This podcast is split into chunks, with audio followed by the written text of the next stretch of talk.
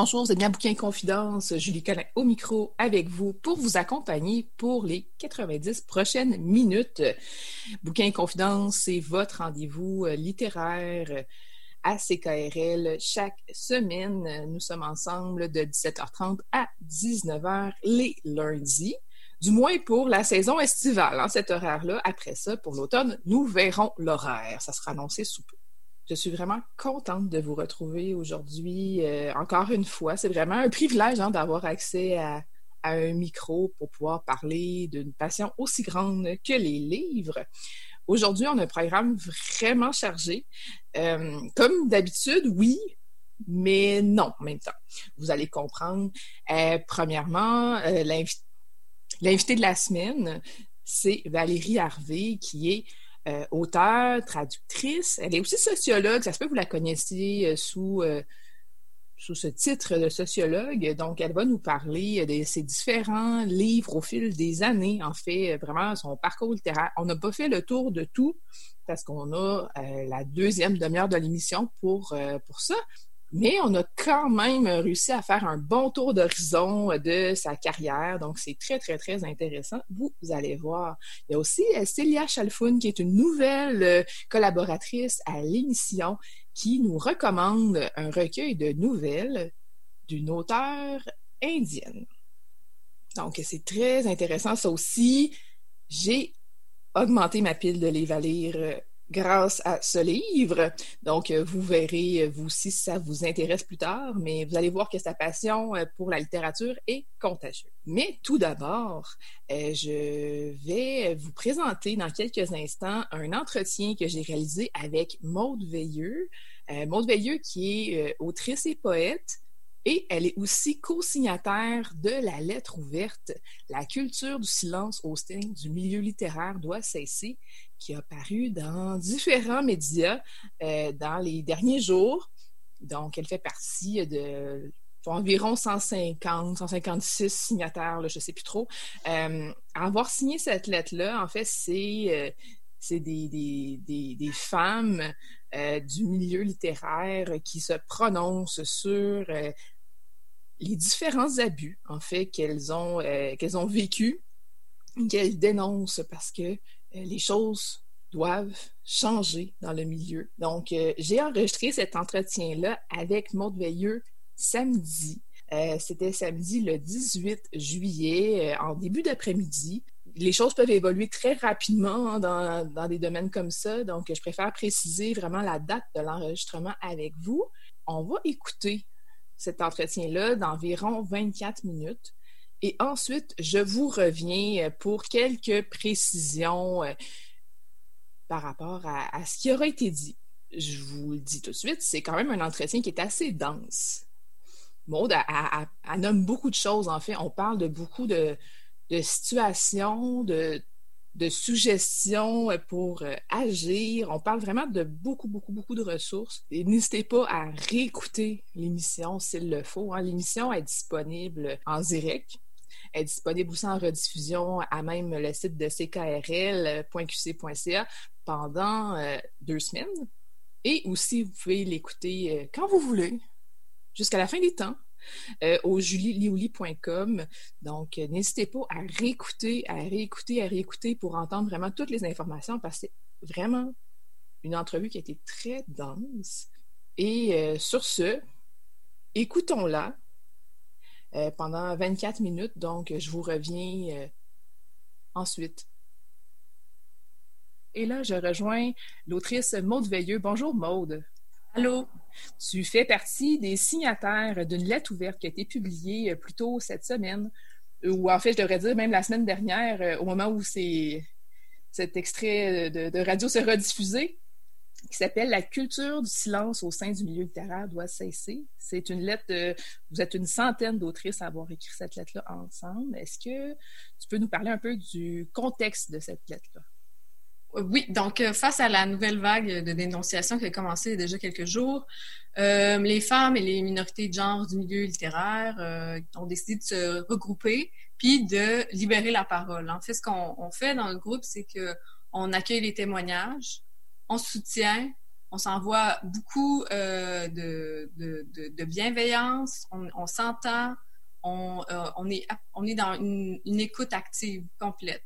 Puis ce que ça fait, c'est qu'enfin, ça peut, en fait pour moi, mettons, si je, vais souvent parler en mon nom dans, peut-être dans cette, entrevue-là parce que je veux pas, je, représente pas le groupe, je ne suis pas porte-parole, je suis seulement une des membres. Euh, mais c'est que ça apaise vraiment plusieurs douleurs, de grandes douleurs. Puis je sens qu'il y a un processus de guérison qui est mis en place. À travers ces témoignages-là, ce qu'on se rend compte, c'est qu'il y a plusieurs comportements qui se recoupent.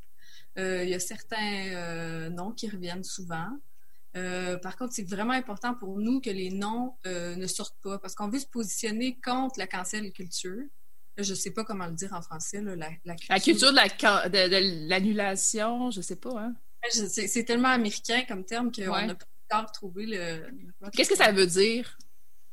Euh, ben, la cancel culture, c'est une cancel, c'est une culture qui, euh, qui est née beaucoup des réseaux sociaux, euh, beaucoup à travers. Moi, je la, sens, en fait, je l'aperçois beaucoup à travers YouTube. Certaines personnes, certains YouTubeurs prennent de l'importance puis se font canceller pour certains comportements. Euh, évidemment qu'il faut que ces comportements-là soient nommés puis que ça cesse, mais la cancel culture, en fait, bon là je parle en mon nom encore une fois, mais ça a quand même euh, un effet toxique, on pense. Je pense, en fait, oui, il faut que je répète je tout le temps. Euh, puis c'est important pour nous, ça on l'a nommé dans notre groupe, c'est clair, de se positionner contre cette culture-là, parce qu'en fait, notre but premier, c'est d'accueillir la parole. C'est vraiment libérer la parole, libérer euh, les femmes et les minorités de genre qui vivent des abus dans le milieu littéraire, dans leur milieu de travail, il faut le répéter parce que ça se situe tout le temps dans le milieu de travail. Puis euh, ces abus-là, ils sont multiples, ils sont protéiformes. On parle d'abus de pouvoir, d'harcèlement sexuel, de de euh, vol intellectuel, de travail gratuit beaucoup, euh, on va jusque dans les agressions sexuelles, les viols, euh, puis, tout ça. Puis ce qu'on veut faire avec, les témoignages, en fait, c'est qu'on est vraiment dans une, démarche proactive. On, a écrit cette lettre-là avec des... Euh, on, a des demandes. On veut des demandes. On veut que les instances qui sont décisionnelles les puissent nous puissent nous entendre puis puissent mettre en place des protocoles pour qu'on travaille sainement. En fait, nous, on veut juste continuer à faire notre métier. Comme on, a toujours rêvé de faire ce métier-là, on ne veut pas vivre euh, d'abus. On veut que ce soit, euh, on, veut être bien. C'est seulement, on a le droit de demander de pouvoir travailler dans des conditions sécuritaires. Puis là, on a, comme je l'ai dit, euh, plusieurs demandes. Puis entre autres, des demandes comme, par exemple, l'obligation de, formation, de formation sur le, les violences sexuelles pour avoir du financement au Conseil des arts on pense que ça, ça pourrait être, euh, ça pourrait être une mesure qui serait extrêmement efficace. Parce qu'en fait, on, passe beaucoup de temps à faire des demandes de, sub quand on, travaille, surtout en tant que, ben, tous les organismes font des demandes de subvention, les, euh, écrivaines, les écrivains aussi. Euh, puis si on, de prendre ce moment-là pour aller faire une formation, un petit deux heures, là, ben, ça peut vraiment faire une différence au niveau général dans le milieu au complet. Euh, ensuite, euh, on, demande aussi à ce qu'il y ait dans les euh, soirées, dans les événements, dans les parties, dans les festivals, en soirée, des gens pour s'assurer, des gens sobres, pour s'assurer qu'il n'y a pas de, débordement. même débordement, c'est un mot faible pour expliquer ce qui se passe parfois. On peut pas nier que notre on se rencontre souvent, on voit beaucoup. Euh, c'est très lié à la littérature, les lancements du vin gratuit, tout ça. Euh, mais on pense quand même que les organismes, les festivals, tous les gens qui organisent ces soirées-là sont responsables de la sécurité euh, des individus qui s'y présentent. Ben, j'aimerais ça juste revenir au niveau de la culture de la cancellation. Quelqu'un qui voudrait qui serait favorable à la culture de la cancellation, ça serait de demander, par exemple, que les œuvres de certains auteurs soient pilonnées? Oui, peut-être. En fait, là, c'est là que, c'est difficile parce que si une personne décide de prendre la parole pour euh, témoigner euh, de ce qu'elle a vécu, elle se ramasse avec tout le poids de faire premièrement la, preuve. Euh, ça peut être extrêmement traumatisant. Et très difficile aussi. Exactement. Tu revis ton trauma constamment. Ensuite, au sein du milieu, automatiquement, tu es, perçu comme. Euh, ben, c'est malvenu, ce genre de pratique-là. Hein. C'est ça, c'est mal perçu quand une femme ou une personne d'une minorité se prononce prend la parole et se prononce contre quelqu'un qui a un certain pouvoir, quelqu'un qui a un certain pouvoir qui pourrait être apprécié aussi de certaines personnes. Oui, exactement. souvent, cette personne-là n'est pas crue, elle n'est pas supportée, euh, elle n'est pas, soutenue. Euh, donc là, on, va à l'inverse de ça. On, euh, on, écoute les paroles, on les, entend, puis on essaie d'être proactif. Il y a beaucoup de gens qui ont beaucoup de, pouvoir quand même dans, le milieu littéraire, euh, dans la façon qu'il est construit, sa hiérarchie, si on veut. Euh, il va, l'auteur est vraiment tout au bas, même si c'est lui qui fournit le texte. Il y a un directeur littéraire ou une personne à la direction littéraire qui va travailler le texte avec cette personne-là, qui a le pouvoir de publier ou pas un texte. Mm. Euh, il y a des gens qui s'occupent de, festivals, d'événements littéraires, de salons, qui ont le pouvoir d'inviter ou pas des auteurs. Euh, il y, a des liens de pouvoir comme ça. Qu'est-ce qu'on on peut faire, en fait? Qu'est-ce qu'on devrait faire pour que les pouvoirs soient aplanis? ben ça, c'est une, grande question. Euh, parce que là, ça, ça parle de la précarité de notre métier. C'est une question qui m'intéresse particulièrement. Je pense que c'est, disons, mon point de vue, c'est que j'ai l'impression que c'est pas pour rien que c'est en ce moment que ça se passe dans le milieu littéraire. On a en ce moment, euh, plusieurs d'entre nous ont accès à euh, la PCU, qui nous offre une petite sécurité pour quelques mois donc, je pense que ça aussi, ça fait une différence. On n'a pas peur de perdre le prochain contrat, puis celui d'ensuite, on sait qu'on aura de l'argent environ jusqu'au mois d'octobre. Donc, je pense que ça, ça fait vraiment une différence dans, euh, dans, dans la libération de la parole. Je pense que ça, ça, joue exactement parce que la précarité, ce qu'elle fait, c'est que tu es obligé de ne pas parler si tu veux l'avoir, ton 150 Puis tu as à accumuler tous ces 150 $-là pour finir par faire, je sais pas, 1200 par mois. Puis à chaque fois que tu fais un contrat, tu te mets quand même toujours en danger. Puis enfin, on, là, ce qu'on remarque, c'est qu'on ne s'avertit pas tout le temps, on se parle pas tout le temps, mais là, c'est ça la grosse différence, c'est qu'en ce moment, on se parle, puis on, on, va aussi euh, jusque dans les mauvaises pratiques des mauvaises pratiques de paiement, les abus euh, de, de, pouvoir, mais qui sont euh, de l'ordre du, du, travail, euh, du, du, harcèlement psychologique, puis tout ça au sein même des, des, des, organismes, des maisons d'édition, des revues, parce qu'on on remarque que c'est quand même les, les, structures qui font en sorte que ces abus-là peuvent se perpétrer.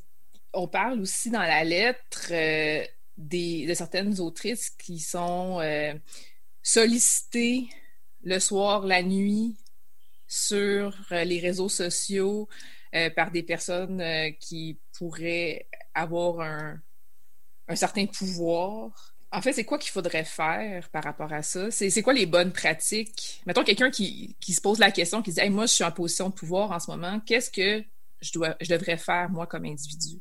On a aussi une, responsabilité collective là-dedans, puis c'est un truc que moi, je, remarque même en ce moment avec tout ce travail gratuit-là qu'on fait.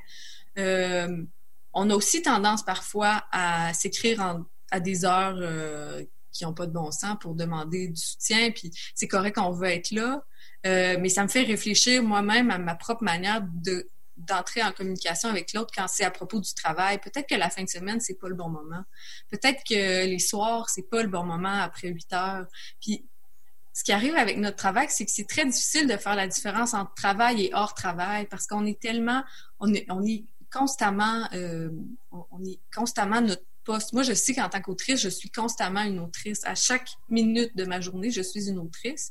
Mais peut-être que c'est peut-être que c'est bon. En fait, je suis certaine que c'est bon de collectivement se dire qu'on doit se laisser des temps morts où le travail n'est pas bienvenu.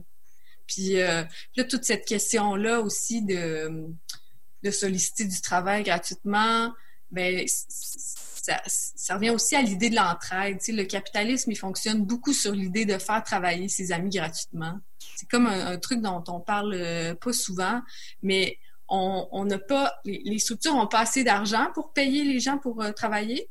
Puis ce que ça fait, c'est que ben ces personnes-là sont obligées de solliciter leurs amis pour euh, relire des textes, par exemple, puis, ça, ben, c'est des, des, pratiques qui sont... Tu sais, ultimement, moi, je sais que ma lutte est, c'est une lutte anticapitaliste euh, profonde, là, mais je sais qu'on s'y rendra pas, mais c'est parce que c'est tellement lié. Toutes les violences qui sont faites euh, aux femmes puis aux minorités de genre sont complètement liées à cette question-là du capitalisme. Le capitalisme, c'est le grand agrégateur de toutes les violences, là. Il faut aussi le voir, ça. Puis je sais que là, on va pas réussir, nous, à démolir le capitalisme, mais tout ce qu'on place en ce moment, toutes les toutes nos demandes, puis, ce qui s'est fait dans le passé aussi. Ce que moi j'ai remarqué assez rapidement, c'est qu'on a bougé, on, a réussi à bouger vite, à se mobiliser parce qu'on a la parité au sein de plusieurs associations, parce qu'on a euh, Mélissa à l'UNEC, par exemple, puis Erika Soucy, puis, d'autres que j'oublie peut-être. Euh, même chose avec la LQ, avec un président comme Éric Simard, hein, qui est un ben, je le hâte pas, tout le monde sait qu'il est homosexuel, mais tu très sensible, ancien éditeur de Hamac, très sensible euh, à la réalité euh, des femmes, puis des minorités de genre, puis des minorités sexuelles aussi. Puis même chose à l'ANEL, où on a aussi des femmes. Donc, c'est comme ça qu'on arrive à bouger. Puis là, on pense que euh, les conseils des arts devraient nous écouter aussi. Puis les conseils des arts, ils se sont quand même depuis les dernières années... ils ont, ils ont, pris des mesures. Je pense qu'au niveau de la parité sur les jurys qui attribuent des bourses, euh, déjà, il, il, essaie d'avoir tout le temps des jurys paritaires. Je pense que la CA est peut-être paritaire, mais là, il faudra aller vérifier. Euh, je sais qu'il y a des personnes euh, extrêmement compétentes sur ce sur ce CA-là. Donc, ça permet ça permet d'être entendu dans les instances plus hautes, les instances décisionnelles, parce que là, on a on a vraiment le sentiment qu'on n'est pas seul, on est un, on est un grand groupe, puis on, on, on arrive à, à, à j'allais dire avoir du leverage, là, je vais le dire mal, mais pour qu'il y ait vraiment une prise de conscience puis une conscientisation dans le milieu.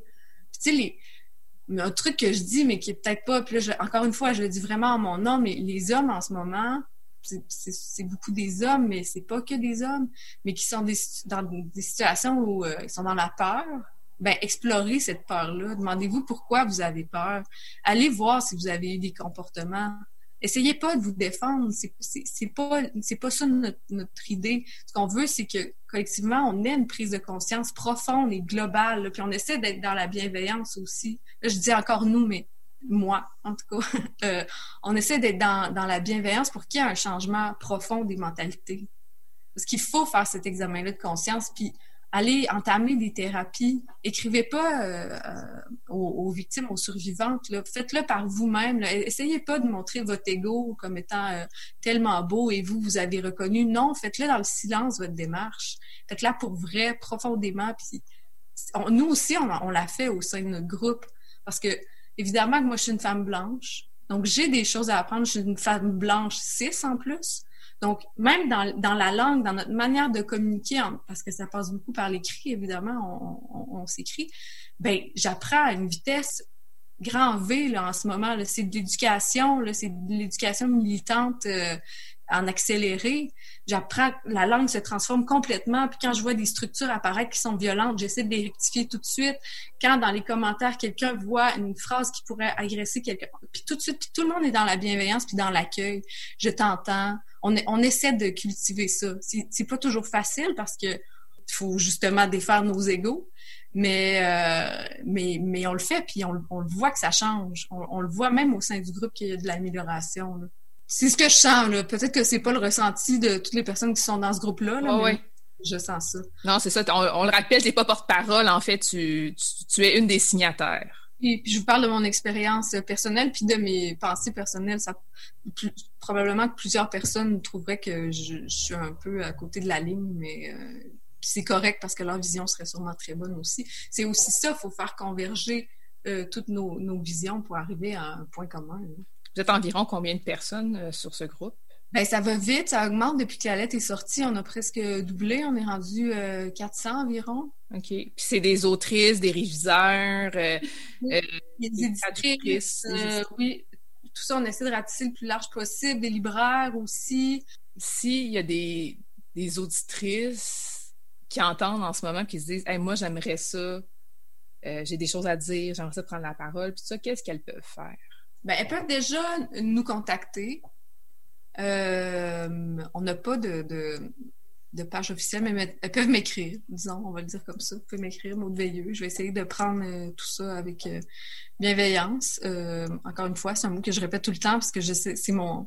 J'essaie comme d'être toujours dans cette ligne-là. ensuite, on, on invite aussi, je sais que la LQ prépare une, liste. si les personnes veulent soutenir les, les, les autrices dans, dans, dans, ce grand combat-là, euh, vous pouvez acheter aussi nos livres.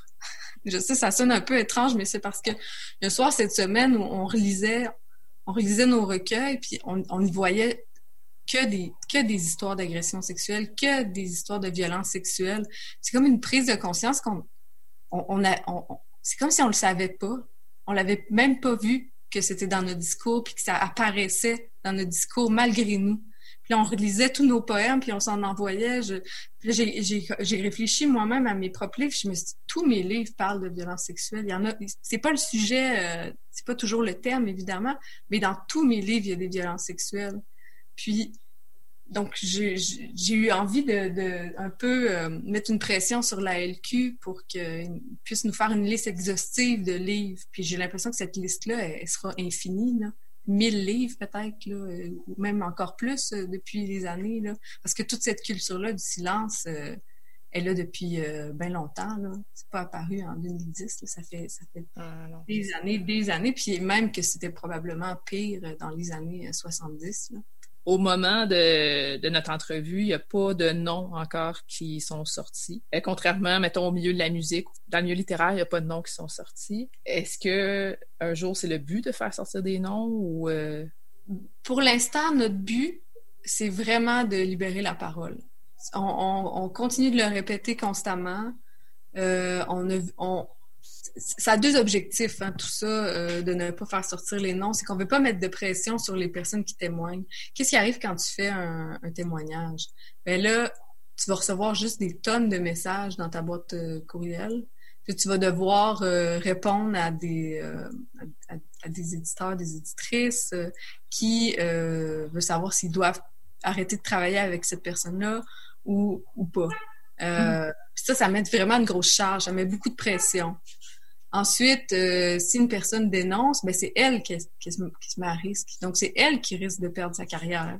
Donc là, en, en voulant pas que les noms sortent, ce qu'on fait, c'est qu'on permet une, guérison qui va peut-être durer un peu plus longtemps. Puis, si on, a des, euh, des, changements structurels, mais ben, on pourra peut-être voir ce qu'on va faire, mais on n'est vraiment pas là. C'est vraiment pas ça notre idée. Parce que on, il y a encore beaucoup de personnes qui n'ont euh, pas parlé, ça on le sait. Puis on veut leur laisser la chance parce que c'est un, bien fou là. C'est un bien fou de ressentir euh, cette vague là. Puis dans une dans, dans un dans un groupe qui est là pour l'accueillir. Parce que les personnes en ce moment qui témoignent sur les réseaux sociaux reçoivent beaucoup de support, beaucoup de soutien, pardon, mais aussi reçoivent des commentaires violents. Oui on voulait on voulait pas placer euh, les, euh, les, personnes qui voulaient témoigner euh, devant cette violence là parce que si tu dénonces une violence tu peux pas en vivre une c'est terrible ça c'est terrible. Non, c'est ça. Puis ça revient à beaucoup au, au, cliché de Ah, ben, comment tu étais habillée, puis comment ci, puis comment ça. Alors qu'une femme pourrait se promener tout nue, ce serait pas une raison pour autant d'abuser d'elle. Ben non. Non. C'est de ramener ça tout le temps à, la personne qui a, subi une violence, de qu'est-ce que tu as fait? Ah, tu t'es retrouvé dans ce contexte-là où tu étais toute seule avec lui, franchement. Mais d'ailleurs, dans la lettre, euh, il y avait euh, un moment où c'était dit, dans le fond, de s'engager à ne à faire en sorte que les femmes soient pas obligées de faire un transport, mettons, avec, euh, avec des hommes ou, ou tu sais, de, de partager une chambre, des choses comme ça. C'est des choses qui arrivent. Oui, oui. Ça, c'est vraiment des, des, des, mesures concrètes qu'on demande encore une fois parce que ça arrive, tu t'en vas dans un salon du livre en région, ton éditeur, évidemment, pas, je dis éditeur, mais éditrice aussi, là, mais... Euh, ta maison d'édition. Ta maison d'édition, oui, n'a pas nécessairement beaucoup de moyens. Mais là, tu, tu te ramasses à partager une chambre avec, euh, avec quelqu'un que tu connais presque pas que tu connais un peu peut-être parce que tu le côtoies comme ça, vous avez publié euh, dans la même maison, mais, mais pas plus que ça. Puis ça, ça se peut pas, ça, ça se fait pas, cette chose-là. C'est pas possible. C'est juste, c'est juste pas possible. Tu sais, les, les maisons d'édition font ces choix-là parce qu'ils sont aussi précarisés. Donc, c'est tout ça, c'est comme la chaîne de précarisation qui entraîne les violences euh, sexuelles. Qui donne l'espace pour que les violences sexuelles se produisent. Ça, ça, donne une possibilité supplémentaire euh, pour les, les personnes mal intentionnées euh, d'agir. Tout à fait. Et puis, je veux juste dire qu'on travaille vraiment fort en ce moment, puis c'est un travail gratuit qu'on fait, puis c'est un travail que... Ben, j'ai l'impression que c'est un travail que le ministère de la Justice devrait faire, là.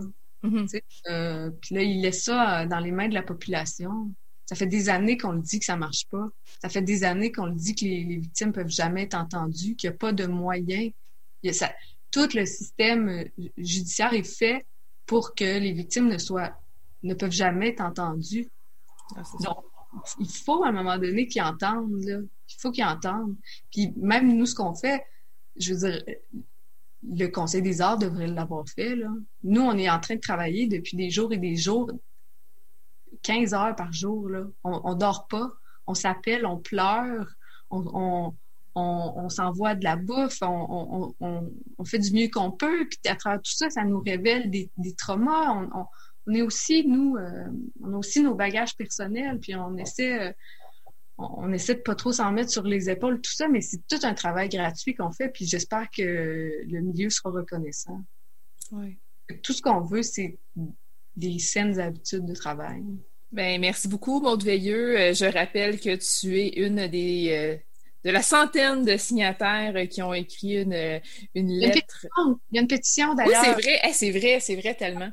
Je ne sais pas c'est quoi l'adresse, mais il y a une pétition. Ben, je euh, mettrai l'adresse, en fait, pour la pétition. Il y a une pétition, en fait, parce qu'il y a une centaine de signataires qui ont signé la lettre ouverte qui s'appelle La culture du silence au sein du milieu littéraire doit cesser.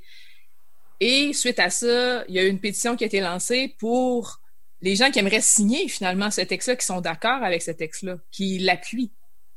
Oui, exactement. Puis euh, voilà. C'est sur change.org. Je, donnerai le lien, euh, en fait, sur euh, mon blog julioli.com, tout comme un lien vers la lettre ouverte. enfin, toutes les informations pertinentes se retrouveront là. Merci beaucoup, Maud Veilleux, d'avoir pris quelques minutes pour discuter avec nous.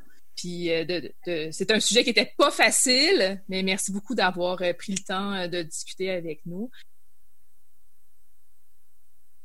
On vient d'écouter l'entretien avec Maude Veilleux, qui est poète et autrice, qui est co-signataire de la lettre ouverte La culture du silence au sein du milieu littéraire doit cesser.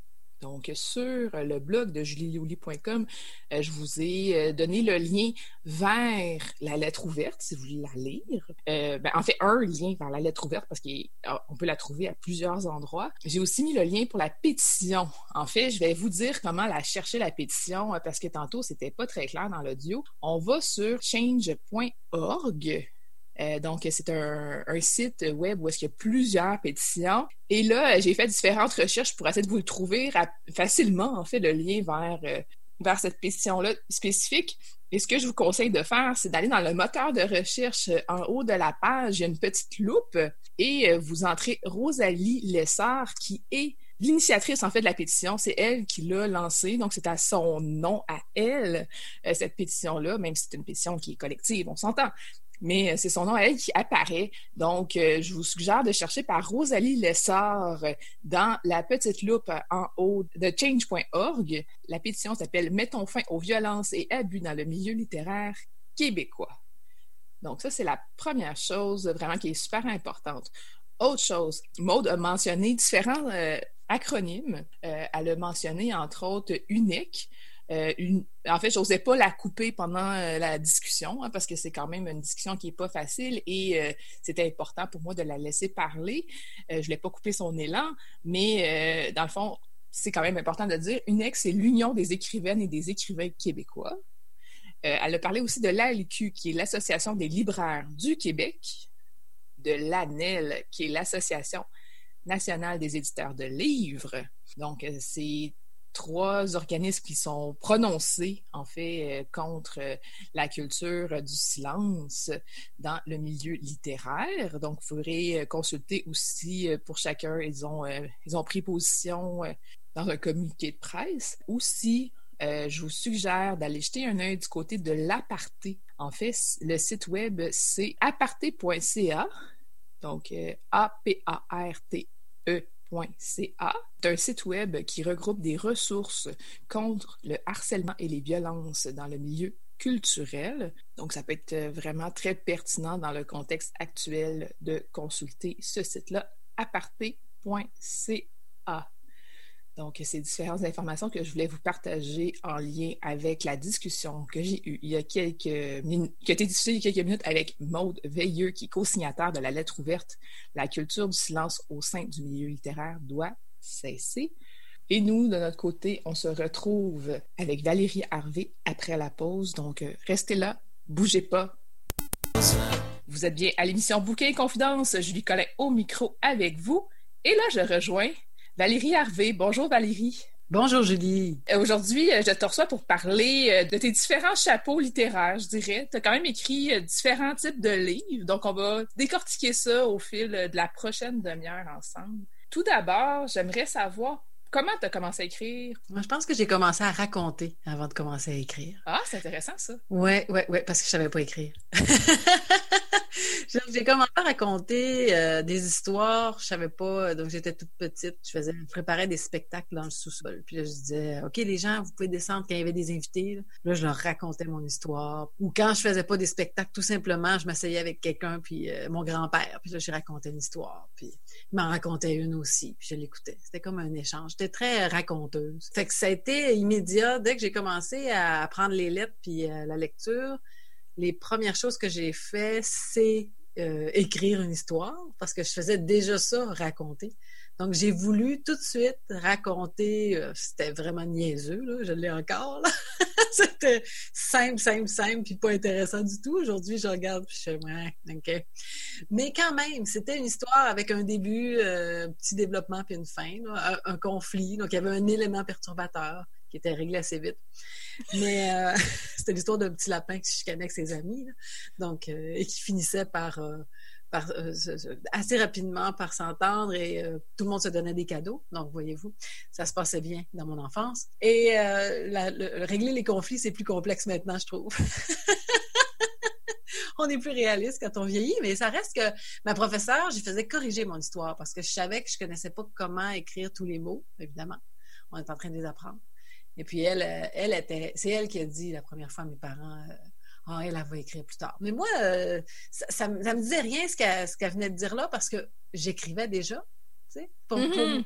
pour, moi, c'était comme évident, écrire ou raconter, c'est, ça fait partie de ma vie à tous les niveaux. Ça en faisait partie déjà avant que je sache comment écrire les choses. c'est un petit peu comme ça que ça a démarré. Puis il y a un grand bout, j'ai pas écrit non plus côté histoire. Je me sentais intimidée parce que j'étudiais la littérature puis les grands classiques. Puis euh, c'est tellement extraordinaire ce qui a été fait que tu te dis Ah, moi, j'écris pas comme ça. Ben, effectivement, tu n'écris pas comme ça. J'espère que tu n'écris pas comme ça, parce que sinon, tu vas écrire la même affaire que tout le monde. Ben, c'est ça. Donc, euh, ben oui, ben oui, mais ça, avant que tu le comprennes, puis aussi, il y a une espèce de jugement de valeur, hein, quand tu es dans la grande mm. littérature avec un grand L, que ça aussi, ça me bloquait je me jugeais moi-même. Puis quand on juge, on, ça part mal pour écrire. Que j'ai fini par écrire sous un autre nom, mais des histoires pour me faire plaisir. C'est à partir de ça que j'en suis venue à retrouver le plaisir d'écrire, le plaisir de raconter, le plaisir de m'amuser, puis de me dire des choses que ça me tentait de lire. Donc, c'est un petit peu ça qu'en fait, la motivation première pour les histoires qui sont fictives, là, dans, mon, dans mon parcours, j'ai écrit plusieurs choses, comme tu as dit, mais ce qui est fictif, ça part toujours de qu'est-ce que j'aimerais lire, puis je l'ai pas lu. Donc, je vais l'écrire. Donc, je pars comme ça. Puis là, ben, souvent, je me dis, oh, c'est juste un petit bout, je vais juste écrire une petite affaire de rien. Puis ben, c'est parti, puis j'écris, j'écris, j'écris beaucoup plus que ce que j'avais pu imaginer. Le premier livre que tu as publié, Passion Japon? Euh, ben, ça, encore une fois, tu vois, je te l'ai dit, j'ai eu un problème de, de, de, de du côté fiction. J'étais arrêtée, j'écrivais plus. Donc, euh, d'écrire un Passion Japon, c'est une espèce de, de carnet de voyage qui aussi est ponctué de petites anecdotes de ce qui m'est arrivé au Japon pendant, pendant que je vivais là-bas à Kyoto. Donc, c'est sûr que c'était une bonne façon de, de réapprendre apprivoiser l'écriture. Ben, on n'écrit jamais comme d'un coup, paf, ça y est, je suis revenue à l'écriture. Des fois, ça se fait par étapes. Puis, Passion Japon, pour moi, ça a été vraiment l'ouverture. Ça a été euh, de réapprivoiser ça, de travailler devant mon écran tous les jours en me disant, ben, je veux faire quelque chose, je veux expliquer le Japon, je veux, je veux qu'il y ait un pont, je veux qu'on prenne qu'est-ce qu'on pense, qu'on connaît sur ce pays-là, puis que finalement, ah, c'est pas tout à fait ça, non, tout le monde ne mange pas des sushis. Non, tout le monde ne fait pas des arts martiaux. Donc, des choses comme ça, tu sais, puis aller voir qu'est-ce qui se passe vraiment au Japon. Puis pour les gens qui sont fascinés par le Japon, je trouve que c'est super intéressant. Puis pour les gens qui sont pas du tout intéressés, mais c'est une porte d'entrée aussi. Mm-hmm. Donc, euh, donc vraiment, euh, j'ai eu, j'ai eu encore une fois, hein, euh, j'écris parce que j'aime ça. Donc j'ai eu beaucoup de plaisir à faire ça, puis je me sentais beaucoup moins intimidée de le faire qu'avec la fiction. Parce qu'avec la fiction, je jugeais en comparant ce que j'avais lu d'extraordinaire. Donc là, mais après avoir fait ça, ça a été beaucoup plus facile d'entrer dans la fiction après. Donc ça, c'est ta, première expérience de publication. Mais ce que j'ai cru comprendre, c'est que Les Fleurs du Nord, tu l'as travaillé très, très, très longtemps. Ben oui, tantôt je te disais là, que j'avais commencé à écrire sur un autre nom. Ben au début, quand j'ai commencé à écrire comme ça, c'était des fanfictions. Donc c'était des, euh, des, mangas que je lisais, puis euh, je trouvais que la fin, il abandonnait certains personnages qu'on ne savait jamais ce qui arrivait avec eux. Donc, je me suis dit, oh, ben moi, je vais me dédier. Je vais euh, raconter euh, leur histoire. Qu'est-ce qui se passe avec ces personnages-là qui étaient secondaires? Finalement, euh, je publiais ça sur le net, puis je me suis aperçue que ça avait plus vraiment rapport avec le manga original, mon affaire, parce que c'était supposé se passer en Chine, le manga original, mais moi, ça se passait clairement dans un Japon. J'étais influencée parce que j'avais vécu. Puis, bon, ben, dans les personnages qui restaient du manga original, il y en avait deux. Fait que toutes les autres, c'était des personnages que j'avais inventés. Fait que là, je me suis dit, bon, tant qu'à y être, tant qu'à avoir écrit, euh, puis travaillé, puis retravaillé, puis réécrit, ben, je les ai toutes retirées du web. Puis euh, je, les ai réécrites deux fois. Donc, ça m'a pris une bonne quinzaine, là, si une quinzaine d'années. Donc, si je pars du début, début de, première, euh, je me rappelle la première fois que j'ai écrit ce petit quelque chose, c'était comme en plein milieu de la nuit sur des feuilles mobiles. Donc, à partir de ça, jusqu'à la publication des Fleurs du Nord, il y a 15 ans. Donc, c'est, ça a vraiment pris beaucoup de temps, mais c'est normal parce que c'était aussi créer un monde. Mm-hmm. Donc, c'est justement définir, je suis où, là? Tu sais, je suis en Chine? Non, je suis pas en Chine. OK, mais t'es où au Japon? Dans mon cas, j'étais dans un Japon qui était plus au nord, donc qui, mélangeait ce que je connaissais finalement, le Japon et le Québec, donc des conditions nordiques, des conditions de foi, ça existe aussi au Japon. Donc comment on vit tout ça, puis le temps aussi, où est-ce qu'on est, donc créer un monde, créer ces conditions, parce qu'il y avait un petit peu de magie, mais je voulais pas qu'il y en ait trop non plus. Donc tout ça, ça prend du temps. Puis les personnages, à travers ça, ben, ils ont changé, évolué, ils se sont fixés beaucoup mieux. Je pense que ça n'a pas, pas nuit que ça me prenne autant de temps puis que je les réécrive aussi souvent. C'est un Japon médiéval imaginaire. Ouais. Pourquoi? On n'est pas, sur, on n'est pas vraiment au Japon. Tu sais, j'ai redessiné une île qui ressemble à, une lune, un croissant de lune. Donc, euh, je voulais pas que, je voulais m'inspirer de l'histoire du Japon, mais je voulais pas non plus euh, devoir être obligée d'être euh, directement sur l'histoire, de la respecter. tu sais, je voulais que ça soit juste une inspiration. Je voulais m'en sortir aussi si ça me tente. Il y, a, des histoires, des fois, je mélange, parce que j'ai continué d'écrire dans ce monde-là, donc dans le tout dernier qui est sorti cette année, je mélange des événements historiques, oui, qui sont arrivés, mais à mille ans d'intervalle. Donc, puis c'est pas grave, parce que justement, je veux je veux créer ce monde-là en, prenant des touches, puis en y apportant, si on veut, euh, une cohérence, mais dans un autre, euh, un autre univers, un autre regard, si on veut. Fait ça, c'est vraiment agréable. Je me suis beaucoup inspirée de ce que fait Guy Gabriel qui écrit de la science-fiction. J'adore lire ses livres. Puis lui aussi, il réécrit, si on veut, l'Europe. Euh, il l'a fait aussi avec la Chine, en mettant des nouveaux noms en, refaisant la carte. Puis c'est justement, je pense que c'est pour le même, c'est dans le même but. Donc, c'est d'aller chercher beaucoup plus la création, puis euh, de ne pas être obligé de, coller avec quelque chose, parce que là, à ce moment-là, ça devient vraiment plus, un travail historique, si on veut. Oui. Ouais. De documentation un peu trop euh, intense pour ce que toi tu voulais. Exactement. En plus, c'était pas de de rapporter cette période-là, mais c'était de, de, créer un monde, justement, puis de mettre de l'avant tes personnages plus que cette période-là, finalement. Absolument. Puis ça, va même au niveau des valeurs, parce que euh, quand je relis ça aujourd'hui, Les Fleurs du Nord, ce que je trouve très drôle, c'est que oui, on est dans un Japon, euh, euh, si on veut, imaginaire, médiéval. Fait que là, les gens qui le lisent font comme Oh, j'adore le Japon, c'est le fun! Puis donc, ils sont, très motivés par ça, puis ils sont un peu dépaysés parce que oui, tous les noms sont en japonais, etc. Mais pour les Japonais, disons que, je sais pas, dans un, rêve, là, tu sais, ça serait traduit en japonais, ce qui serait euh, vraiment dépaysant pour eux, c'est pas que ça se passe dans un Japon imaginaire nordique, là, pas du tout. mais ce serait clairement les valeurs. Parce que les valeurs dans les Fleurs du Nord, dans l'ombre du Shinobi, dans l'héritage du Camille, qui sont tous dans le même monde, c'est clairement beaucoup plus des valeurs québécoises. Et là, je trouve ça, je trouve ça intéressant. C'est que tu un mix. Puis moi, je trouve que c'est enrichissant de lire qu'est-ce que ça peut donner comme ça, un mix. Puis je pense que ça pourrait être le fun pour les Japonais aussi de le lire en disant Wow, OK, non, ça, OK, les noms me sont familiers, là, mais l'histoire, non, ça, c'est nouveau. L'auteur a pris des libertés. a pris des libertés. Alors que quelqu'un d'ici, pour lui, c'est complètement transparent. Il voit pas cet aspect-là du récit. Parce que pour lui, bon, c'est ses valeurs, c'est des valeurs normales. je comprends pourquoi telle personne aspire à ça. Ben oui, pourquoi pas. Mais c'est pas, euh, si tu te mets dans l'autre regard, c'est pas nécessairement, c'est évident. Pas une trilogie. Même si là, quand même, je trouve que les trois ensemble font un bel ensemble. Oui, c'est dans le fond, c'est trois livres dans le même univers. Oui. Mais en même temps, c'est trois livres qui sont indépendants aussi. Donc, c'est plus ou moins une trilogie, finalement. Oui, en effet. Ben, c'est une trilogie dans le sens où ce même univers-là, on va suivre chronologiquement. Si tu veux, je dis souvent aux gens qui connaissent un peu la politique, ben, tu peux vouloir savoir l'histoire de Jean Duceppe. Puis là, Gilles Duceppe, puis là, tu as Alexis Brunel Duceppe, si je me trompe pas. Là. Oui. Son fils est en politique aussi maintenant. Mais mm-hmm. tu peux juste savoir l'histoire de Gilles Duceppe aussi, puis ça peut être intéressant. Mm-hmm. Ou enfin, si pour, pour, ceux qui sont plus geeks comme moi, tu peux juste regarder Star Wars 4, 5, 6 sans avoir vu un, 2, 3, puis c'est pas la fin du monde. Hein? Puis il y en a qui auront juste vu les plus récents, c'est correct. Mm-hmm. Et pour ceux qui veulent le suivre chronologiquement, ils peuvent commencer avec un, 2, 3 jusqu'à 9. Donc, tu sais, c'est un petit peu ce, même, cette même pensée. C'est-à-dire qu'on est dans une même histoire, oui. Chronologiquement, ben, tu as le premier, le deuxième, le troisième. Mais les personnages changent. Puis aussi, je dirais que non seulement les lieux changent, mais pour moi, le, ce que les thèmes vont changer. Donc, dans le premier, on va être dans l'histoire, Les Fleurs du Nord, ça raconte l'histoire d'une femme qui arrive dans un monde où c'est pas égal, puis où elle se sent pas bien avec ce qu'on lui propose comme rôle, puis qui essaye de changer quelque chose pour elle-même, puis que c'est pas évident. Ça, ça fonctionne pas fort fort, puis il y a bien de la misère. Dans le deuxième, théoriquement, tout est réglé, là. Je veux dire, les femmes, les hommes, c'est égal, il n'y a pas de problème. Puis là, on est plus dans Ah, ouais, OK, c'est réglé.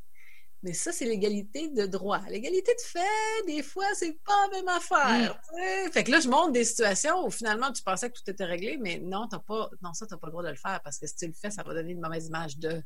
Puis dans le troisième, on est beaucoup plus sur la thématique de je m'en vais vivre ailleurs. Donc, quelqu'un qui, euh, qui est un exilé ou qui est un immigrant, si on veut, puis qui vit ailleurs, puis qui est rejeté pour ses différences. Donc là, on est encore une fois dans une autre thématique, puis on va, euh, ces thèmes-là, on les approfondit dans chacun des tomes. Je fais vraiment attention à ça. Donc, ça, c'est ce qui m'intéressait de fouiller. Fait que je ne sais pas, le quatrième, s'il y en avait un, ça irait vers quoi? Je sais le lieu où je voudrais le créer. J'ai quelques idées en tête. J'ai déjà des, petites scènes dans ma tête de ce que je vois qui pourrait se passer. Mais c'est à la fin que je découvre finalement qu'il y avait une thématique, puis je ne savais pas. OK, tu te laisses un peu guider dans l'écriture, mais tu te rends compte, ah, ah ben oui, ça parle de ça. C'est pas seulement planifié. Non, moi, en fait, c'est pas planifié du tout. Moi, tu vois, il y a 350 pages, mes affaires. C'est parce que j'ai commencé par voir une scène. Hein. Moi, je me disais, ça va faire cinq pages. Ben oui, ben oui, évidemment. Est-ce que tu travailles avec un plan? J'imagine que euh, non. je finis par en avoir un. OK, tu finis par en euh, avoir un. Au début, non. Au début, j'écris ma scène de le fun. Puis là, ben souvent, ça fait comme si je débarrais la porte. Puis là, je vois apparaître la scène d'avant. Puis j'haïs ça, là. Parce que moi, je suis une fille très euh, ordonnée. J'aime ça être dans l'ordre, mais ça marche pas dans la réalité. Dans la réalité, je, je, malheureusement, la scène d'avant va peut-être arriver après. Donc, ça m'arrive. Euh, j'écris la fin souvent bien avant avoir écrit, euh, je sais pas, moi, le cœur, n'importe quoi. Parce qu'en fait, ce que je vois en premier, c'est les scènes les plus fortes. Puis souvent, bon, la fin, ça va être assez fort, le milieu. Donc, je vois les péripéties au début. Puis après, je vois le reste. Donc, ça se développe. Donc, à un moment donné, je vois tellement de, choses que oui, j'en viens à faire un plan pour me retrouver un peu dans mon histoire. Je fais une ligne du temps aussi, souvent. C'est bien important. Parce que là, euh, par exemple, tu as un personnage qui est enceinte, puis là, elle accouche neuf mois plus tard. Ça peut arriver que tu te mélanges, puis que finalement, elle accouche comme dix mois plus tard ou onze mois plus tard. Donc, euh, ça prend une ligne du temps. Oui, puis il y a des limites à prendre des libertés quand même hein, euh, dans l'écriture. Ouais, c'est pas très cohérent de dire qu'elle a accouché onze mois plus tard. Non, surtout si tu t'en es pas rendu compte. Fait que là, tu non, mais ça peut arriver. Tu peux parler des saisons puis dire voilà, nous sommes rendus au printemps. Puis ça se fait qu'elle est encore enceinte? c'est ça. À moins que tu veuilles que ce soit comme ça, là. Mais si c'est c'était pas ton but, ben ça fait un peu étrange. Tantôt, tu en as parlé un peu, les éditions euh, Nomades, en fait. Tu as pensé publier Passion Japon là au départ. Euh, ben, ça a été publié, mais à 200 copies, puis c'est devenu autre chose. Euh, j'ai eu la chance de lire le premier tome d'Idole qui se déroule dans Charlevoix. Dans le fond, le premier tome, c'est Anna de Charlevoix. Peux-tu nous en parler un peu, s'il te plaît? Ben avant, ça c'est, euh, je dirais que c'est ça mon premier récit de fiction. Donc c'est vraiment oh! ça que j'ai écrit en premier. Ouais, ouais, ouais. Puis euh, j'avais laissé sur mon ordinateur. À un moment donné, je me suis dit, c'est quand même pas mauvais. C'est plus naïf, c'est plus jeune, euh, mais c'est une belle histoire, c'est le fun de, s'imaginer. Puis ça décrit tellement ma, région natale. Tu sais, moi, je viens de, mm-hmm. la Malbaie, puis c'est dans la Malbaie. C'est tous des lieux que j'ai aimés. On marche dans la Malbaie. Euh, j'aimais l'héroïne aussi, j'aimais aussi Charles. Puis, euh, ça partait d'un questionnement à l'époque, quand j'avais euh, démarré l'écriture de ça. C'était, je me disais, ouais, mais qu'est-ce qui arrive quand c'était l'époque où on avait Twilight, qui, mm-hmm. faisait fureur, le film. Puis l'acteur qui faisait, c'est Robert Pattinson, qui, faisait le, le, vampire. Ben là, il était devenu une superstar. Je le voyais sur tous les magazines quand j'allais faire l'épicerie je me disais, mon Dieu, tu sais, lui, il a joué dans Harry Potter 4, puis on l'a à peine remarqué. Puis là, c'est rendu qu'il est couru par les paparazzis, puis tout ce que tu veux, puis tout le monde capote. Qu'est-ce qui se passe dans ta vie quand c'est ça, ta vie? Ça doit pas être super le fun. Donc, c'était un peu euh, pour me pencher là-dessus que je me suis plongée dans, cette écriture-là. Parce que souvent, moi, j'écris pas tellement ce qui est, ce qui est moi, parce que je trouve que, bon, je me connais, là, c'est correct. si je veux me connaître, je vais aller faire une thérapie, quelque chose, là, mais tu sais, je vais me pencher autrement sur moi. C'est-à-dire que souvent, quand je vais écrire, ça va être pour euh, résoudre euh, une interrogation sur le monde. Je veux comprendre quelque chose. Puis même, je me suis rendu compte que souvent, je le faisais, puis je savais même pas que c'est ça que je faisais, mais je cherche une réponse quand même. Puis là, ma réponse à cette question-là m'a fait mettre en jeu, finalement, quelqu'un de très connu dans l'histoire. Je me suis dit, bon, Comment tu deals? Comment tu deals avec la confiance d'abord? Comment tu fais pour faire confiance aux gens quand tu es toujours couru puis que tout le monde, ils savent ton nom? Comment, comment, comment tu deals avec tes sentiments si tu en as? Comment il y a beaucoup de questions que j'avais par rapport à ça. Puis euh, j'ai trouvé ça le fun d'explorer cet aspect-là parce que ça a apporté des réponses. Il y a le deuxième qui est sorti l'année dernière. Puis dans le deuxième, là, on est vraiment plus dans le monde du... Parce que le gars, il, est ultra connu. Là, on finit par le découvrir assez vite. Ça, c'est vraiment plaisant parce que là, on, suit dans son monde puis comment l'autre qui n'était pas euh, du tout suivi, comment elle gère cette espèce de popularité qu'il a, puis comment ça marche aussi le monde des acteurs, puis comment c'est pas si évident de jouer non plus. Tu sais, j'ai fait des recherches, ça m'a permis de découvrir euh, c'était quoi euh, toutes sortes de métiers là, dans le cinéma que je connaissais pas du tout. Puis c'est fou, c'est fun. J'ai contacté des vrais mondes qui ont répondu à mes questions, là, qui m'ont. Euh, moi, je fais des recherches. Là, je suis sociologue aussi de l'autre bord. Hein, ben oui, ben oui, c'est sûr. J'en profite tout le temps pour poser des questions du vrai monde parce que c'est encore plus intéressant quand tu as des réponses. Ça m'est arrivé de poser des questions sur le monde du hockey parce que j'avais une idée de roman là-dedans. Il, est écrit en partie, mais il n'est jamais euh, pas fini. Là. Je sais pas s'il va l'être un jour, mais en tout cas, j'ai appris plein de choses. Euh, j'ai déjà fait le voyage jusqu'à Rimouski pour poser des questions à des femmes capitaines. Je posais des questions. Ça peut être des projets, ça peut être des CC. J'ai toutes sortes de, petites choses euh, qui attendent sur l'ordinateur. Puis je trouve que c'est important d'aller contacter des gens. Euh, oui, je fais des recherches sur Internet aussi, puis je lis, mais des fois, c'est plaisant de s'accorder ce moment-là, de dire, ben écoute, je vais aller parler avec du vrai monde, savoir euh, comment ça se passe pour vrai? Donc, le métier euh, d'acteur, euh, euh, les métiers de capteur de son, des choses comme ça, c'est toutes des choses qu'on connaît pas, qu'on connaît très peu. Là. Mm-hmm. On s'attarde pas à ça, on s'attarde à ceux qui sont derrière la caméra, qui sont devant la caméra. oui, c'est ça. Qui sont derrière. Donc, je voulais en connaître plus. Fait que ça, ça m'a permis de fouiller un petit peu plus ça, cette série. dans les autres choses que tu as fait aussi, tu as traduit de la poésie japonaise. Oui. Ben oui, j'ai fait ça. Moi-même, j'en reviens pas. Donc, c'est un beau projet. J'avais reçu, euh, en quittant euh, Kyoto après un an, ma professeure de japonais m'avait donné euh, un petit livre de poésie pour enfants en japonais. Il m'avait dit ça, tu vas être capable de le comprendre. Puis j'aime beaucoup cette poétesse-là. Elle est décédée, ça fait longtemps. Elle, a vécu une centaine d'années. Mais ça, c'est une belle poésie, puis tout ça. Puis j'avais ramené le livre, puis j'avais lu. Puis j'avais été vraiment touchée. C'est vraiment des très beaux poèmes simple, mais euh, plein de lumière en même temps. Euh, j'avais, le projet. Tu sais, été au Japon la première fois, c'était en 2006. Ça fait depuis donc 2007 que j'y pense. Puis je me dis, mais ça n'a pas de bon sens qu'elle soit pas traduite en français, cette femme-là. C'est tellement beau ce qu'elle a écrit. Puis j'ai lu après ça sur son histoire, puis j'ai vu, j'ai, vu euh, des... Euh, ils ont fait des films là-bas au Japon. J'ai vu des séries qui racontent son histoire aussi en japonais. Puis je me dis, mon Dieu, que ça a été tragique, son histoire. Puis dans sa poésie, il n'y a pas ça. Il y a beaucoup, beaucoup de lumière. C'est mm-hmm. extrêmement... C'est c'est très lié avec la nature. Oui, des fois, il va y avoir une certaine tristesse, mais quand elle raconte la mort, ou puis en même temps, c'est toujours beau. Donc, tu sais, si le deuil peut être beau, comme des fois elle raconte, là, c'est vraiment. Euh, je suis encore euh, extrêmement admirative, admirative oui, de son travail. Donc, j'avais ce projet-là, mais c'était ça aussi compliqué. Hein? Euh, envoyer une, une proposition aux maisons d'édition pour leur dire je voudrais traduire de la poésie japonaise pour enfants. Là, il y en a beaucoup qui vont te répondre ça rentre pas dans notre catégorie. ouais, ben, il n'y a pas vraiment beaucoup de maisons d'édition que ça fait partie de leur catégorie de toute façon. As-tu hein. compris? Donc, c'est ça. Tu rentres pas dans une catégorie encore une fois, tu sais. Ça arrive souvent euh, que j'ai des idées qui rentrent pas dans une catégorie, ce que je trouve un bon point, mais c'est toujours difficile euh, aussi parce que tu rentres pas dans une catégorie. J'ai fini par euh, contacter mon éditeur qui avait publié Les Fleurs du Nord, puis qui connaissait mon amour pour le Japon. Puis Québec-Amérique? À Québec-Amérique, oui. Puis là, ils ont dit, ben, on publie pas de poésie, mais on pourrait peut-être, le projet est tellement beau, parce que j'avais, traduit quelques essais pour leur montrer. Puis, euh, puis ils ont finalement accepté. Donc, je suis vraiment très contente parce qu'on l'a fait en collaboration avec une, super euh, illustratrice qui euh, qui est une japonaise qui habite au Québec. Puis j'ai fait ça avec elle. Donc, avec elle, on a choisi des poèmes qu'on allait traduire. C'est un mélange de c'est plus populaire, là, la poétesse. C'est plus connu au Japon. Puis c'est aussi, euh, il y en a certains que c'est parce que c'est au Québec. Tu sais, on vit au Québec. Donc, par exemple, un poème sur la neige, on peut pas pas le mettre là. Donc, c'est, mm-hmm. il est tellement beau. Donc, euh, c'est ça. On a choisi ces poèmes-là. Puis en fonction de ce que l'illustratrice, qu'est-ce qui l'inspirait elle, puis moi, qu'est-ce qui m'inspirait moi. Fait que c'est, c'est un choix qui est à la fois très personnel, puis euh, je, pense que ça fait aussi une belle diversité parce qu'on était, on était ensemble pour choisir les poèmes, pour, pour regarder qu'est-ce qui était le plus connu, qu'est-ce qui était le plus apprécié. Puis c'est un mélange de tout ça que, que donné le livre qu'on a entre les mains, avec les 13 poèmes finalement qui ont été traduits. Qui s'appelle Nous sommes tous différents et nous sommes tous beaux.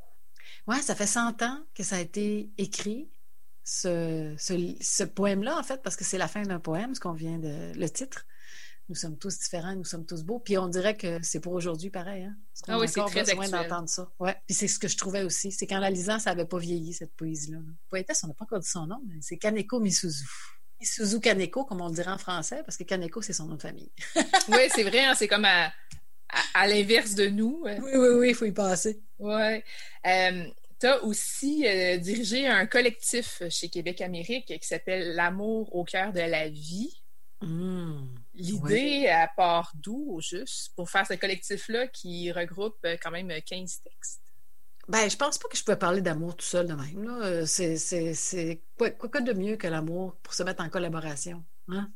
Parce que ce que je voulais, en fait, c'est euh, ce que j'envoyais en proposition à ces gens-là, à ces auteurs-là, c'était écoute, on parle beaucoup, beaucoup de l'amour d'une seule façon. Souvent, c'est Saint-Valentin puis sexe. Donc, c'est hyper romantique puis bien érotique. Donc, l'amour, c'est dans ces deux pôles-là qu'on en parle, puis ça se limite au couple, finalement. Puis, euh, puis moi, quand j'étais tout petite, euh, on m'avait expliqué que l'amour, tu sais, ça avait beaucoup, en grec euh, ancien, il y avait quatre façons de le dire. Puis j'avais trouvé ça bien fascinant. J'avais toujours retenu ça. On sait pas ce qu'on retient, puis pourquoi qu'on le retient quand on est tout petit, là. Mais là, ça m'a servi de retenir cette chose-là. Donc, j'avais toujours, mais pourquoi on parle toujours de, de la même forme d'amour, des deux mêmes formes, puis on ne parle jamais de tout le reste? Parce qu'on peut aimer son travail, on peut aimer son chien, on peut aimer Dieu, ça peut arriver, hein, c'est très inspirant aussi. On peut aimer ses enfants, on peut aimer sa sœur.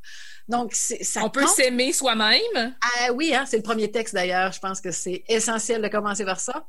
Donc, c'est ça. Tu sais, il me semble que on peut aimer la nature, Mm-hmm. il y a des choses tellement importantes. L'amour, c'est tellement pas limité à ces deux formes d'amour-là qu'on parle tout le temps. Et je me suis dit, non, il faut aller plus loin. Puis en fait, je l'ai envoyé à quelques auteurs, puis mon problème, ça a été tout mon... Ils m'ont tous dit oui, presque.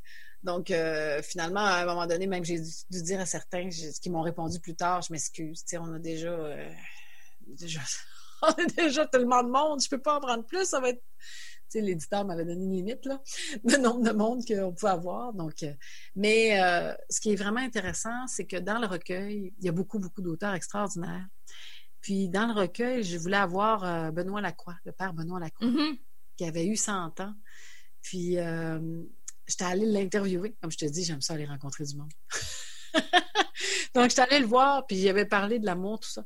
J'avais enregistré cette entrevue-là que j'ai tapée, que j'ai envoyée. Euh, donc, c'est le premier texte qui a été prêt. Le texte avec le père Benoît Lacroix. Et il est décédé. Euh, le livre a continué à. les autres m'envoyaient leurs textes, etc. J'ai mis le texte de Benoît Lacroix à la toute fin. Parce que même si c'est le premier qui m'avait parlé de l'amour, c'était comme si il résumait tout ce que les autres vont dire dans les 14 autres textes. Ça, j'ai trouvé ça fantastique. Tu sais, comme quoi, des fois, hein, être plus âgé, c'est vrai que t'es sage. ouais, en tout cas, lui avait compris. Donc, s'il y a un seul texte à lire, je pense que c'est celui-là, le texte de Benoît Lacroix. Puis, euh, mais ils sont tous bons. Donc, tu sais, il explore l'amour sous toutes ses formes, puis ça fait vraiment du bien. Ça fait du bien de se faire parler de l'amour, pas juste à un niveau euh, érotique. Il y a ça aussi, mais Ben c'est oui, il y en a hyper, important. Mais, mais il y a tellement d'autres formes. Puis je voulais qu'il y ait plusieurs formes aussi. hein. Il y a une BD, il y a de la Oui, c'est ça que j'allais dire. Oui, il y a, il y a- il y a des mini-essais, euh, il y a des histoires, il y a de la fiction, il y a du... euh, Donc vraiment, c'est, je voulais que ça soit aussi, qu'on on fasse éclater les formes, parce que l'amour, ça se manifeste aussi, euh, pas juste par des mots.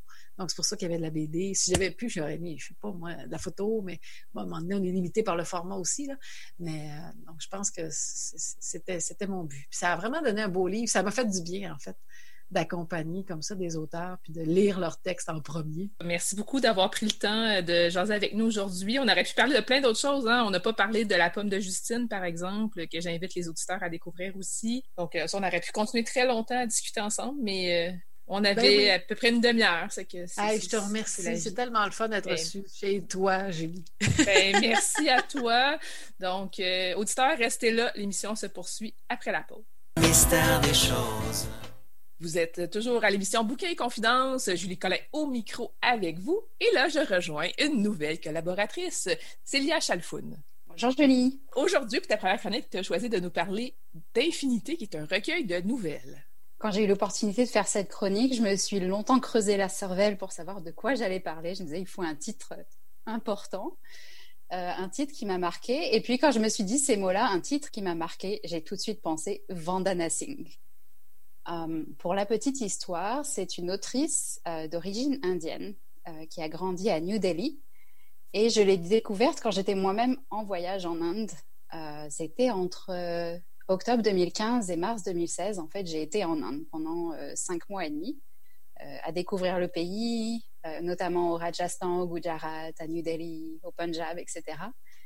Et je me suis dit, c'est vraiment l'occasion parfaite pour découvrir des autrices et des auteurs d'imaginaire en Inde. Parce que moi, je suis une grosse consommatrice de littéra- littérature de l'imaginaire. Et donc, j'ai essayé de glaner un petit peu des recommandations sur Internet, puis après, je me suis un peu laissée porter en librairie aussi. Et c'est comme ça que je suis tombée sur ce recueil qui, en anglais, s'appelle The Woman Who Thought She Was a Planet, euh, la femme qui pensait être une planète. Et c'est un livre qui est sorti en 2013 chez Zuban, qui est une maison d'édition basée à New Delhi. Et ça a été vraiment une belle surprise de me rendre compte l'année où je le découvrais que les éditions de Noël prévoyaient de le traduire et de le sortir en français en fait l'année suivante. L'année suivante, pardon. Donc c'est sorti en 2016 en fait aux éditions de Noël, euh, plus précisément dans la collection Lune d'encre, qui est une collection des littératures de l'imaginaire. C'était une, euh, belle découverte par hasard. Je ne connaissais pas du tout Vandana Singh euh, avant ça, donc je me suis vraiment laissée porter par les histoires et ça, pour m'emporter, elles m'ont emporté. C'est euh, c'est un recueil de nouvelles euh, avec des nouvelles très très différentes les unes des autres, mais qui ont quand même un, questionnement à l'intérieur là qui est vraiment assez commun. Mais pour vous donner un petit avant-goût de ce qu'on peut lire dans ce dans ce recueil là, il y a une nouvelle par exemple qui s'appelle Infinité, euh, dans laquelle un, un mathématicien, Abdul Karim, est obsédé par l'idée d'observer l'infinité et au point en fait où il, a, il, oublie un peu le monde autour de lui et se rend pas compte des conflits religieux qui sont en train de, de déchirer, de détruire la ville où il habite. Et le, le thème des conflits religieux en Inde, là, c'est quand même souvent quelque chose qui est assez présent entre les conflits, souvent entre les hindous, les musulmans, les chrétiens, etc. C'est euh, un, un, sujet euh, très important. Euh, dans une autre nouvelle qui s'appelle Le tétraèdre, on suit une jeune étudiante qui s'appelle Maya, qui va comme ça à son cours de comptabilité un beau matin et qui, en se retrouvant dans un carrefour important de Delhi, se retrouve souvent face à une monstrueuse masse noire de taille, je crois que c'est décrit comme une maison de deux étages, qui n'était pas là la seconde d'avant et qui d'un coup, la seconde d'après, est là comme si elle avait toujours été là et personne ne sait d'où elle vient. Et c'est ça quelque chose que j'aime vraiment chez Vandana Singh, c'est qu'elle a des idées assez magnifiques. C'est, c'est pas juste des idées intéressantes, c'est des idées qui sont belles et qu'elle décrit avec euh, une fascination évidente pour ces questions-là, de ces questions de, physique, d'univers parallèle, de mathématiques. Et je pense que ça vaut beaucoup de préciser qu'elle a un doctorat en physique des particules. Donc ça se, ça se sent dans ses réflexions. Ça reste que ce, ces histoires sont abordables, à, sont abordables à, tous. En fait, il n'y a pas besoin d'avoir un doctorat en physique pour comprendre de quoi elle parle. Parce que ce qui l'intéresse, c'est pas juste de nous dire regardez, j'ai une idée magnifique.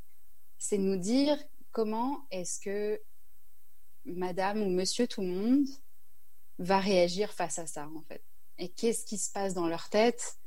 Et qu'est-ce qui se passait déjà avant dans leur tête qui fait que cet événement extraordinaire va les, les inviter à faire quelque chose euh, qu'ils avaient toujours voulu faire ou à, à faire quelque chose de grand, d'inattendu, à prendre enfin une décision en fait qui, euh, était déjà en train de, se prendre en fait quelque part dans leur tête, mais pour laquelle ils n'avaient pas encore le courage ou le coup de pouce nécessaire. Il y a une autre nouvelle aussi qui est absolument magnifique, qui s'appelle euh, La femme qui se croyait planète.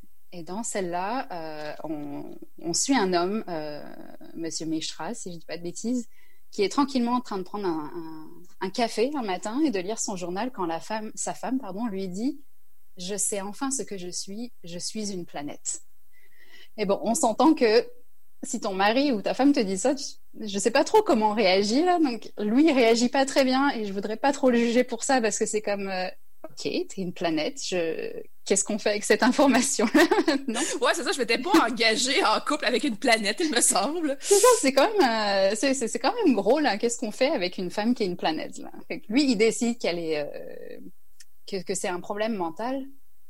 Et en fait, il va essayer de la dissuader. En fait, jusqu'au jour, je veux pas trop en dire, jusqu'au jour, il va se rendre compte qu'en fait, euh, c'est, c'est, il peut plus l'en dissuader parce que c'est évident qu'elle est effectivement une planète.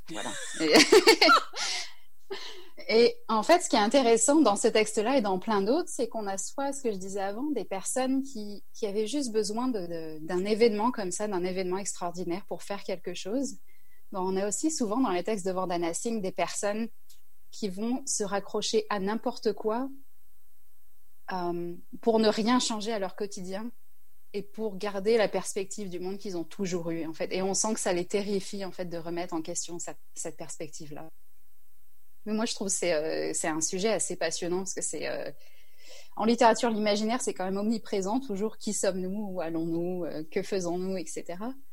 Et, et donc c'est ça c'est un questionnement qu'on a tous et qui dans les textes de Singh s'approche par ces, euh, par ces événements euh, de, science-fiction, de fantastique, etc. Ces, euh, ces portes qui s'ouvrent sur l'infini, ces femmes, ces femmes planètes, des personnes qui se transforment en serpents, etc., etc. Et dans tous ces textes-là, il y a toujours une poésie incroyable et en plus une atmosphère. Donc, pour avoir été sur place, pour avoir été en, en Inde pendant que je lisais ce, ce recueil, c'était comme j'ai envie, de dire, je me sentais en Inde. Ben oui, j'étais en Inde, mais c'est comme je, voyais exactement de quoi elle parlait. Je voyais cette, cette poésie prendre vie autour de moi. Et qu'à chaque fois que j'allais dans un lieu sans le faire exprès, où une de ces nouvelles prenait place, mettons à Delhi, ou euh, euh, une de ces nouvelles où elle parle beaucoup du Bengale, où j'ai passé quelques jours, euh, j'avais toujours ces, ces mots, en fait, ces nouvelles qui me suivaient. Et donc, ça m'a permis de me rendre compte à quel point elle a su rendre en fait la culture, le pays dans lequel elle a grandi. Je dis la culture, il y a tellement de culture en Inde, c'est difficile de parler d'une seule culture, mais en tout cas l'Inde telle qu'elle la connaît elle. Et euh, on, sent, c'est ça, on sent cet amour euh, de, son pays dans ses textes. Vandana Singh maintenant elle vit euh, à Boston, c'est pour ça que j'utilise le passé. Là. Elle il ne me semble pas qu'elle soit retournée à Delhi, même si elle parle parfois d'y retourner. Ce qui m'étonne pas quand elle parle de retourner en Inde, parce que c'est ça, c'est un, livre aussi qui déclare son amour un peu à l'Inde, à mon sens en tout cas. Pour quelqu'un qui est jamais allé en Inde, est-ce que euh, au niveau des descriptions, est-ce qu'on se perd ou c'est juste un supplément agréable quand on connaît l'Inde? je pense, non, on s'y perd pas. C'est simplement que c'est un décor qui nous est pas familier, mais dans lequel on est guidé juste avec simplicité en fait. Donc, elle va souvent faire euh, référence euh, au manguier, au bougainvillier. on a souvent des, des, personnages qui sont en train de préparer à manger ou de manger. Alors là, il n'y a pas spécialement besoin d'avoir été en Inde ou même d'avoir mangé de, de la nourriture indienne pour le, pour le sentir, en fait, parce qu'elle, c'est ça, elle utilise beaucoup l'odorat, les couleurs, etc., pour les décrire.